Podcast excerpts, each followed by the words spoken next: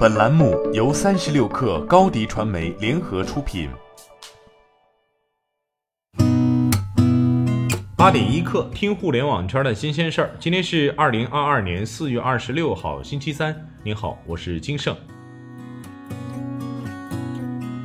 据看看新闻报道，时隔二十多天以后，未来汽车技术研究中心约百分之二十五的员工实现复工。到实验室现场工作，对于智能汽车的研发的重要性非常明显。到厂区之后，这些工人进行封闭管理，安亭镇为他们定期提供核酸检测服务小队，从严做好疫情防控，保障员工健康安全。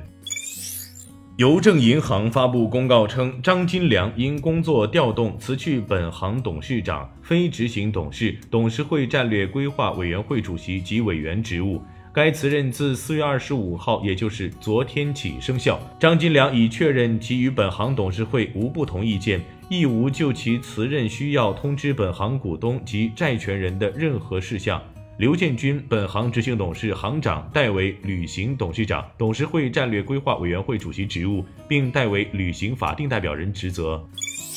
三十六氪获悉，快手电商发布快品牌扶持计划，将从流量红利、冷启动福利、产品特权、营销活动、专属服务等五个方面助力快品牌。流量方面将拿出超过二百三十亿的流量助力快品牌成长。二零二二年，快手电商计划扶持出五百个快品牌。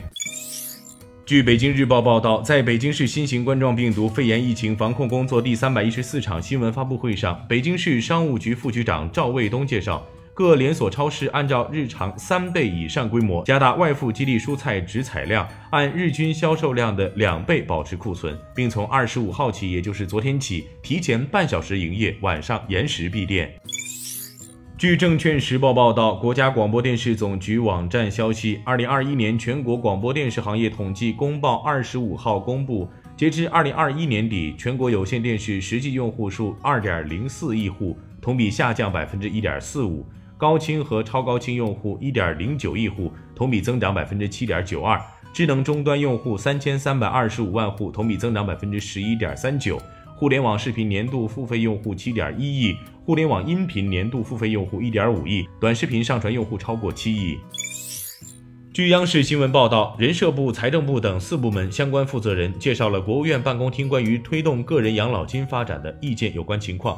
人社部称，个人养老金资金账户资金用于购买符合规定的银行理财、储蓄存款、商业养老保险、公募基金等金融产品，参加人可自主选择。中国将结合实际分布实施，逐步推开，选择部分城市先试行一年，再总结推广。财政部负责人表示，个人养老金将由国家制定税收优惠政策，鼓励个人参与，支持参保人利用市场化手段丰富个人养老金资金储备。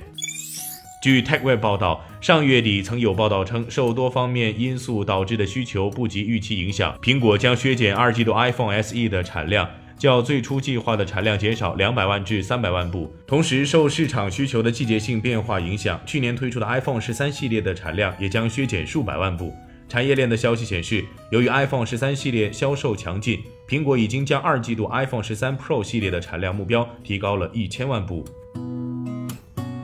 今天咱们就先聊到这儿，我是金盛八点一刻，咱们明天见。